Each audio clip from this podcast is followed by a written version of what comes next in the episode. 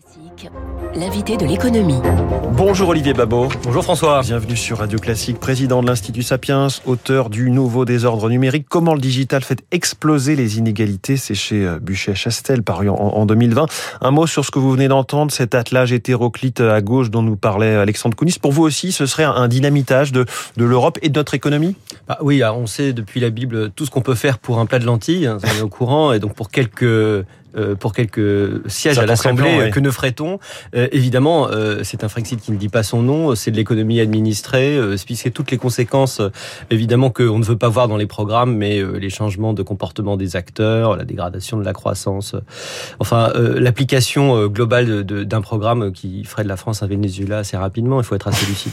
Voilà, entre le dynamitage et le Venezuela, on est effectivement les socialistes. ça, va, bien plus loin que ce qu'on a dit. Hein, pour il y, a, il y a plein de choses autour de l'emploi, la garantie de l'emploi, etc. Enfin, hmm. ça, va très très loin le programme de Jean-Luc Mélenchon dans les présidentielles. Bon, on pourra en reparler au lendemain des législatives. On verra combien de circonscriptions ont effectivement été acquises par cet attelage de gauche. Euh, Olivier Babot, c'est donc inédit depuis l'an 2000. La Fed relève ses taux d'un demi-point de pourcentage. Euh, pas de surprise, ni sur l'annonce, ni sur ce qui l'accompagne, le discours, les mots, le calendrier pour vous? Alors, on s'y attendait évidemment, mais enfin, c'est quand même le tour de vis le plus important depuis 22 ans. Hein. C'est 50 points de base. Un point de base, c'est 0,01%. Donc 0,5 euh, euh, tout d'un coup, mmh. hein, donc 50 points de base, c'est très important. C'est très important pourquoi? Bah Parce qu'on a aujourd'hui une sur un an aux États-Unis une inflation de 8,5%, donc il faut absolument la juguler. On a le plein emploi, et quand vous avez le plein emploi, évidemment, ça facilite normalement cette boucle prix-salaire qui fait l'inflation et qui fait que les salaires euh, augmentent et que euh, évidemment on a on a ce, ce, ce mouvement-là. L'idée est tout simple, hein, quand la banque centrale oui, on va faire un tout petit peu de pédagogie. Je vais ah. m'adresser au prof Babo pour expliquer, rappeler juste quel impact ont les taux directeurs d'une banque centrale? En fait, en fait, il y, a, plusieurs taux directeurs, notamment il y a le taux de refinancement, hein, et en fait, ce taux décidé par la banque centrale, il va passer euh, dans les taux auxquels les banques vont faire du crédit, notamment, et ces taux de crédit vont avoir un impact bah, sur les crédits aux entreprises, mmh. sur la capacité à investir ou sur la décision à épargner, et aussi des ménages. Et naturellement, après, ça se retrouve dans les taux auxquels, euh, bah, par exemple, les États vont pouvoir s'endetter. Donc, mmh. ce sont On voit aussi déjà, ça a été anticipé sur le début de remontée des taux des crédits Hein, Absolument, ça, ça a commencé, mais on est vraiment qu'au début. Alors la décision de la Fed, euh, c'est pas c'est pas la première dans le monde parce qu'aujourd'hui il y a une sorte d'effet domino. Hein. L'Australie l'a fait, l'Inde l'a fait, la Banque d'Angleterre euh, l'a fait. Hier on euh, avait le Brésil, on avait l'Islande, on avait l'Inde. exactement. Donc enfin tout le monde tout le monde commence à, à, le faire et en fait c'était évidemment c'était c'était attendu. si on peut prendre une, une image, hein, c'est un peu comme vous avez une machine à vapeur. L'idée c'est de réduire un petit peu le combustible pour réduire pour réduire la pression.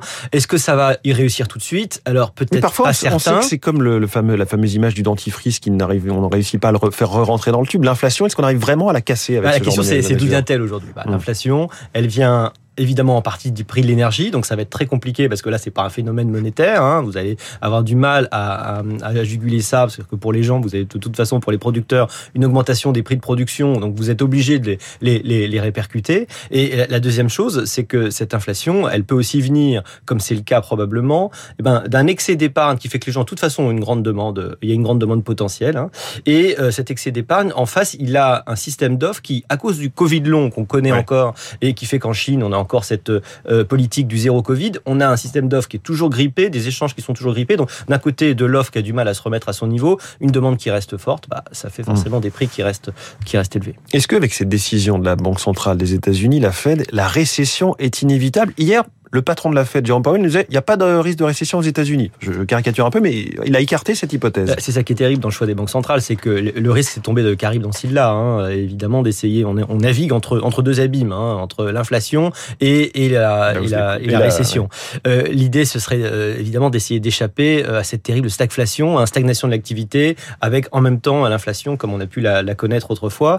Euh, euh c'est un réglage fin, c'est une alchimie, donc on essaie de descendre, faire descendre l'impression dessous des 2% et de pas casser euh, et de pas casser la croissance. Mmh. Le risque évidemment ce serait de casser la croissance oui, parce qu'il y a moins d'argent en circulation, moins de crédit. Il y a moins d'argent, vous pouvez pas vous endetter, vous préférez plutôt les investissements euh, voilà, peuvent être reportés. Vous n'allez pas investir, vous allez plutôt euh, vous allez plutôt épargner parce que c'est plus mmh. plus rentable justement et l'investissement il est plus cher donc vous allez vous allez évidemment moins sachant qu'on a déjà un premier trimestre aux États-Unis qui est en recul, il en suffirait d'un deuxième pour que ce soit officiellement selon les critères hein, statistiques une récession et là visiblement la, la, La Fed est confiante. Bah, euh, la Fed, il y a ce qu'elle dit et il y a ce qu'elle pense, hein, parce qu'on sait très bien que ce qu'elle dit a un impact performatif. Mmh. Hein, c'est ça qui est intéressant les, chez les banques centrales. Donc, si elle le pense, elle peut absolument pas le dire. Ce qui est certain, c'est qu'elle veut l'éviter à tout prix. C'est pas impossible qu'on aille en tout cas vers une, réduction très très forte de la croissance. On sait ça dans le monde entier, et puis on sait ça en France aussi. Est-ce que deux banques centrales dans cet univers qu'on a décrit se distinguent? La Banque centrale européenne d'une part, la Banque centrale du Japon d'autre part. Expliquez-nous un petit peu leur position à chacune.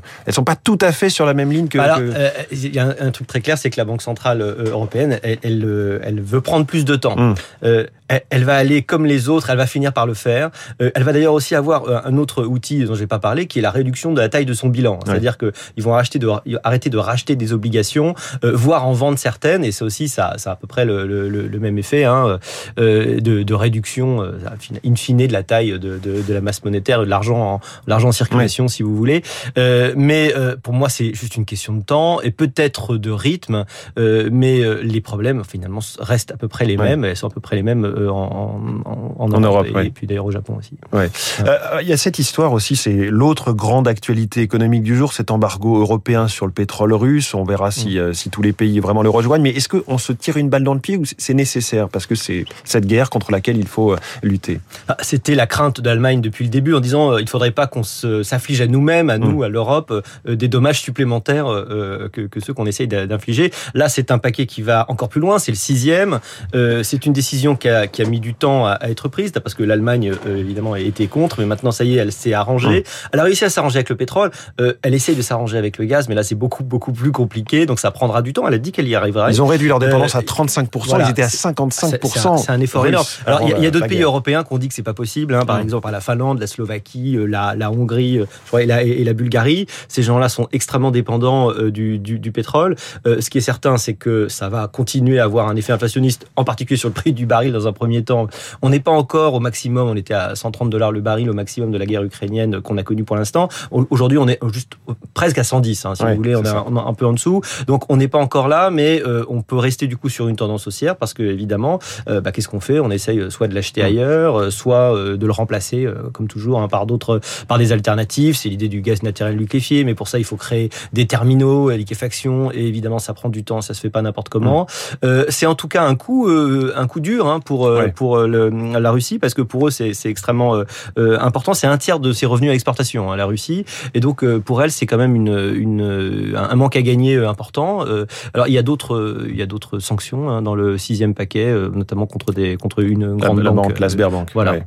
juste un mot, il nous reste 30 secondes, mais pour signaler deux tribunes que vous avez publiées, Olivier Babocou sur coup, en lien avec la présidentielle, puis avec le rachat de Twitter par Elon Musk. Vous défendez la possibilité de l'anonymat sur les réseaux sociaux, alors qu'il est de bon ton de dire qu'il faut en finir avec l'anonymat. Pourquoi en, très peu de mots c'est cette position? En réalité, ce qu'on défend, c'est pas l'anonymat, c'est le pseudonymat parce qu'il n'y a pas de vrai anonymat. On peut toujours retrouver via votre adresse IP, vous identifier. Donc moi, ce que je pense, c'est que quand vous êtes par exemple un, fonctionnaire ou un, ou un ou, un militaire, vous avez une obligation de réserve et à ce moment-là, vous pourriez pas aller sur les réseaux sociaux et vous y exprimer euh, même euh, normalement. Hmm. Et ça, à mon avis, c'est très gênant pour la démocratie. Donc le pseudonymat, il lève ce problème. Vous pouvez prendre un pseudonyme. Vous n'avez pas le droit de raconter n'importe quoi. Vous avez quand même des règles qui font que si vous dites des choses qui sont en dehors de la loi, vous pouvez être poursuivi. Et je pense que ça, c'est la bonne solution, une sorte d'entre-deux entre la transparence complète et puis l'anonymat, euh, évidemment, euh, qui, pose un grand problème. Ouais, je renvoie à votre argumentation euh, complète sur le site du Figaro. Merci beaucoup, Olivier Babot, président de l'Institut Sapiens, invité de Radio Classique. Il est 7h22.